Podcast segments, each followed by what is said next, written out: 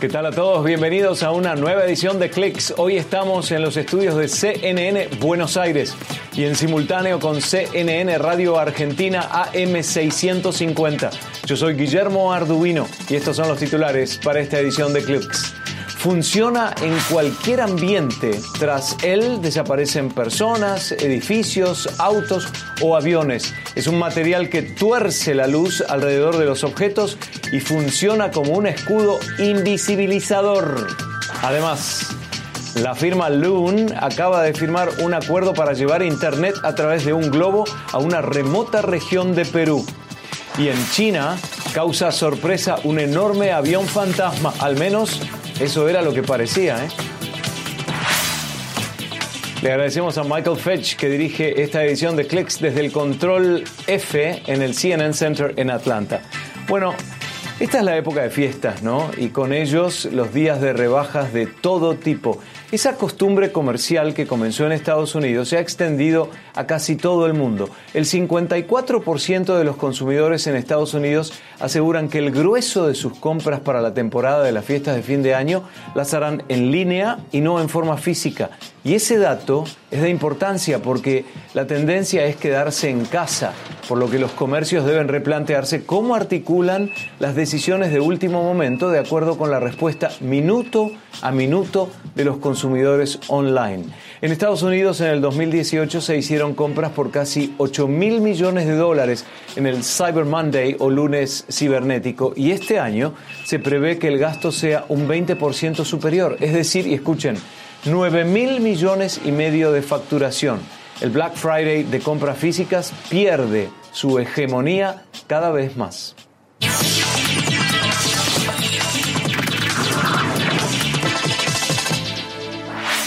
La vida en la India puede ser complicada, especialmente en ciudades altamente pobladas, pero hay una aplicación apoyada por Google que promete ayudar con tareas cotidianas con una simple pregunta. What would you like to Danzu today? Y Danzu ofrece ayuda con tareas tan simples como retirar las compras del supermercado, traslado de paquetes o retirar un medicamento de la farmacia. Es un servicio de entrega para resolver tareas de todos los días. Hoy Danzu efectúa más de 2 millones de transacciones por mes en nueve ciudades de la India y cobra según la tarea y el traslado del trayecto. Así como el verbo googlear se impuso hace unos años, en la India la palabra dunzoar intenta penetrar en el discurso colectivo. Con el mayor uso de asistentes virtuales inteligentes también llegan las expectativas y las demandas de los usuarios. Usando inteligencia artificial podemos encender luces, escuchar las noticias de la hora, pero ahora las bocinas inteligentes podrían modificar su actitud. El sistema operativo desarrollado por Amazon ya cargó su actualización para responder con un tono emotivo. Alexa, por ejemplo, puede responder con alegría, con energía o con un tono más apesadumbrado o empático. La idea detrás de este cambio es lograr una experiencia de voz más natural y más intuitiva.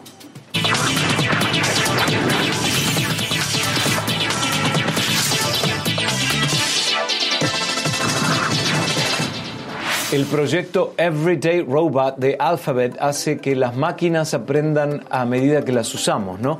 Y el objetivo es desarrollar un robot de aprendizaje general. La idea es equipar robots con cámaras y programas complejos de machine learning para que puedan observar el mundo a su alrededor y que puedan aprender de él sin la necesidad de evaluar cada situación potencial que puedan encontrar. Por ahora, el prototipo existente de robot aprende a clasificar la basura y aunque suene básico, no es fácil ¿eh? para los robots lograr la identificación de objetos de diferente tipo y luego tomarlos. Pero según Alphabet, las pruebas arrojan resultados promisorios. Hasta el momento los robots ponen en lugar equivocado menos del 5% de la basura. Y ojo, comparado con un 20% de error que ofrecemos nosotros, los seres humanos. En tanto, la NASA trabaja en los detalles finales de un robot sumergible para colocarlo bajo el hielo de la Antártida y efectuar pruebas. El objetivo final es enviar un equipo similar para la búsqueda de extraterrestres en misiones espaciales, como la que prepara la NASA para el 2025 a Europa, una de las lunas de Júpiter. Es un robot de dos ruedas que podría despejar las dudas que hoy existen sobre la evidencia de vida en esa luna.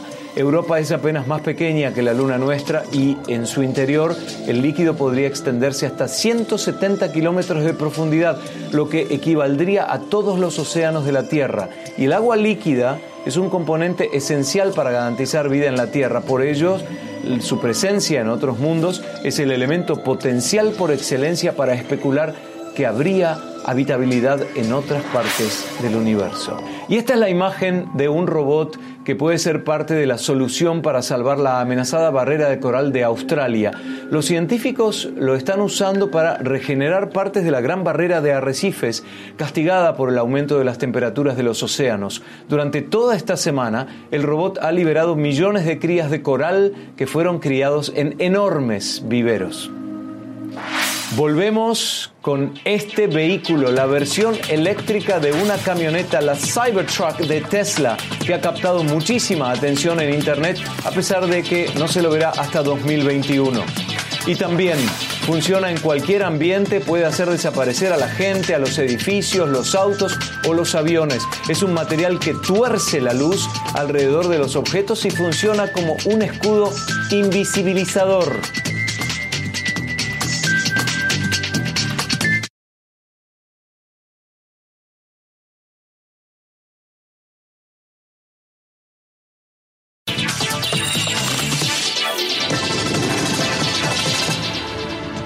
Hoy Clicks llega a ustedes desde Buenos Aires. El famoso Tesla Cybertruck ahora formará parte de la flota de la policía de Dubai. Ya cuentan con vehículos de alta gama como el Bugatti Veyron, el Lamborghini Aventador y una Ferrari FF, entre otros vehículos. ¿eh?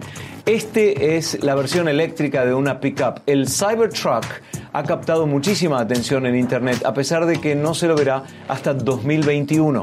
Según Elon Musk, fundador de Tesla, ya han solicitado 200.000 preórdenes del Cybertruck.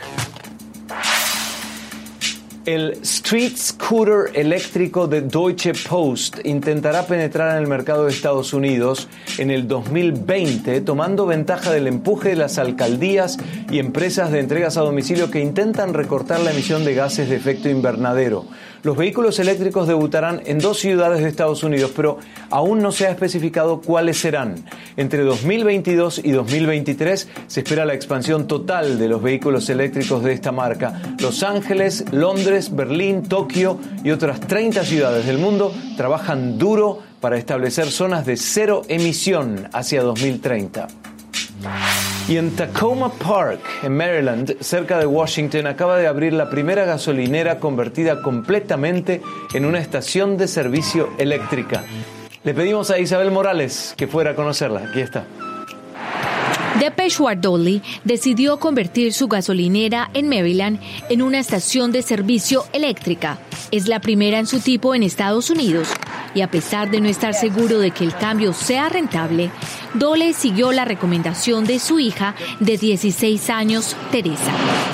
Ella dijo que sería realmente algo bueno para nuestras generaciones, para tu generación y para el futuro. Eso me llamó la atención y dije, ah, ¿cómo es que ella me está hablando ahora? Entonces me preguntó, ¿lo vas a hacer? Y le dije que sí y que llamaría mañana para hacerlo. Y al día siguiente me comuniqué y es así como empezamos. En 2017, Dolly cerró su gasolinera para dedicarse solo a la reparación mecánica de automóviles. Pero hace un año recibió una llamada de la alcaldía de Tacoma Park, Maryland, en donde opera desde 1997.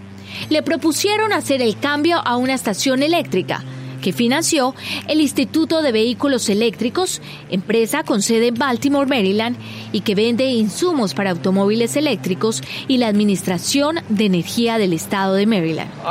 Estoy muy no esperaba una respuesta tan buena de todos. Mucha gente me está deseando suerte. He visto una respuesta muy positiva de tanta gente de todo Estados Unidos. Es un sentimiento muy agradable. Según el Consejo de Infraestructura Eléctrica de Maryland, en el estado hay unos 22.581 automóviles eléctricos registrados, 627 estaciones y 1.745 puntos de recarga. Estoy emocionada de que tengamos una estación eléctrica aquí.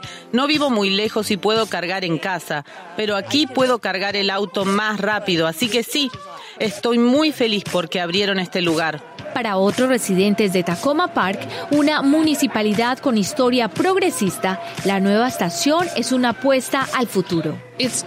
Es factible. A veces piensas que no lo es y te asusta el alcance, pero se puede hacer. Y la ciudad lo ha hecho, esta ciudad en particular. Pero toda el área está haciendo todo lo posible para desarrollar la infraestructura para que esto sea una realidad. Es tan crucial para nuestra salud, para la salud de nuestros hijos. ¿Y cómo funciona entonces eso? Ok, lo, lo, que, lo que se hace es cuando llega el cliente, llega acá, mete la tarjeta para cobrar y después ya, ya elige, depende del carro que tiene, eh, elige el conector apropiado para el carro. ¿Este carro qué sería? ¿Y este, este? este es para lo doméstico y estos son los lo importados. Según Dolly, se estima que si un auto tiene que cargar media batería, podría tardar entre 15 a 20 minutos con un costo aproximado de 8 a 9 dólares. Y si se carga la batería completa, podría tomar entre 30 a 40 minutos por un valor entre 13 y 15 dólares. La estación de servicio eléctrico de Dolly tiene cuatro dispensadores de 200 kilovatios de alta potencia. Esto permite que cuatro vehículos se puedan cargar simultáneamente. Seré feliz si puedo dar una pequeña contribución. Ahora tengo 50 años y más adelante, cuando me retire, podré decir que hice algo bueno. Isabel Morales, CNN, Tacoma Park, Maryland. Hagamos una pausa para ponernos al tanto de las noticias más importantes en CNN.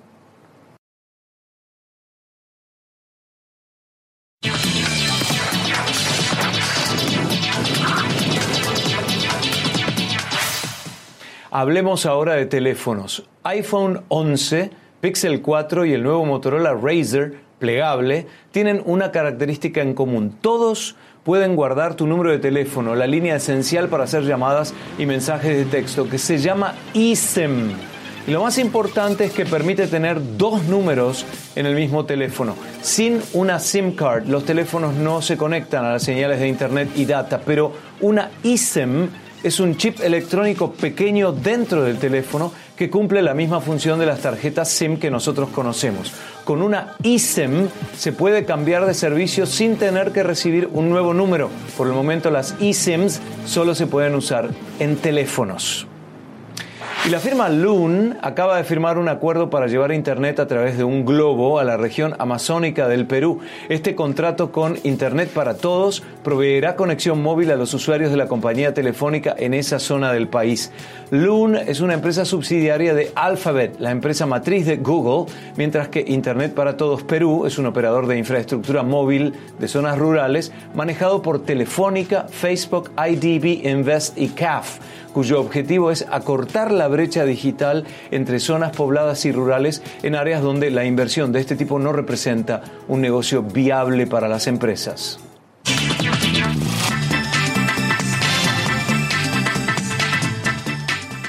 Ver es creer. Para la empresa canadiense Hyperstealth es la firma que hace algo que parece magia, un material que tuerce la luz alrededor de objetos y funciona como un escudo invisibilizador, pero no requiere del uso de energía.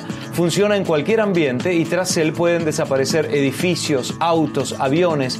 Hay 13 versiones diferentes con variadas características. Una mueve las sombras en diferentes direcciones, otra manipula los objetos a base de temperatura o espectros ultravioletas y consigue que los aviones vuelen sin ser detectados por los radares. El Quantum Stealth podría tener una gran variedad de usos, desde operaciones militares sofisticadas hasta la invisibilización de agentes de policía que hacen el control de velocidad en las carreteras que todos usamos.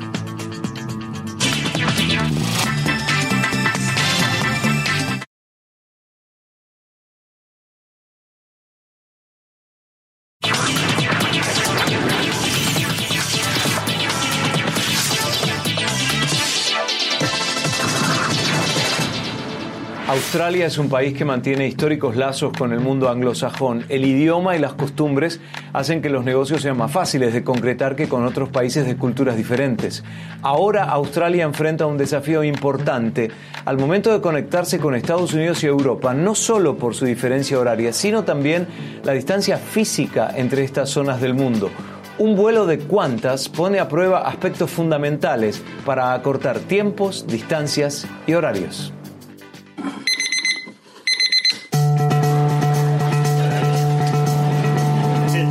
Cuatro y media de la mañana comienza el registro. QF7879, el vuelo de Londres a Sydney.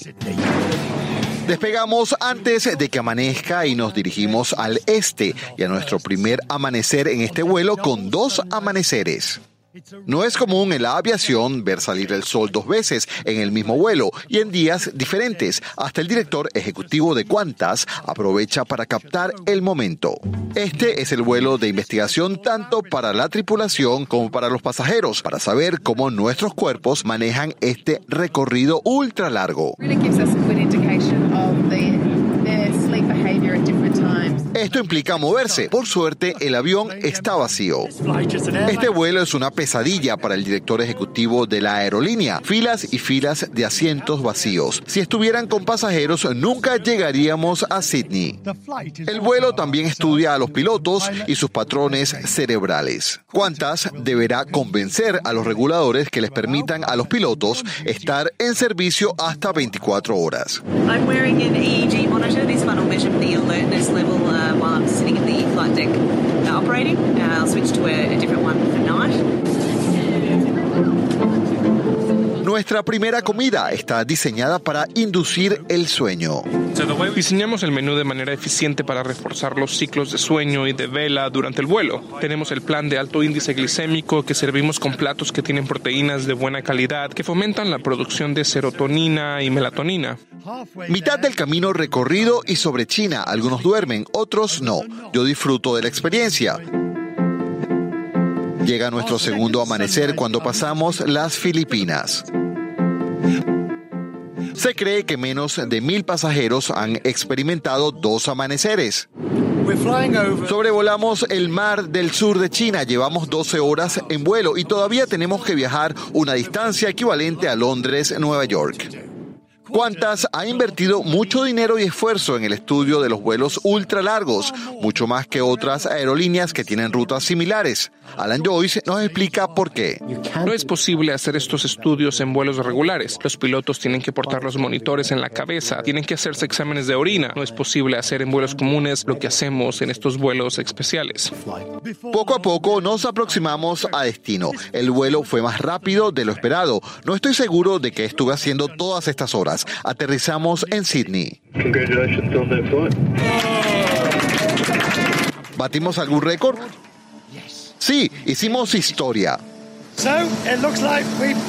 Parece que lo logramos, el vuelo más largo del mundo, tanto en tiempo, más de 19 horas y 19 minutos, como en distancia, más de 16 mil kilómetros, dos récords en un solo vuelo.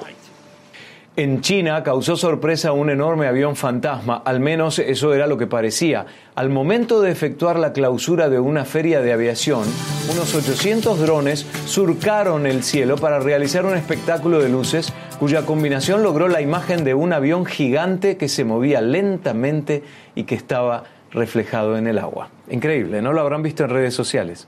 Bueno, se nos acabó el tiempo por hoy. Gracias por acompañarnos. Estamos en facebook.com barra CNN.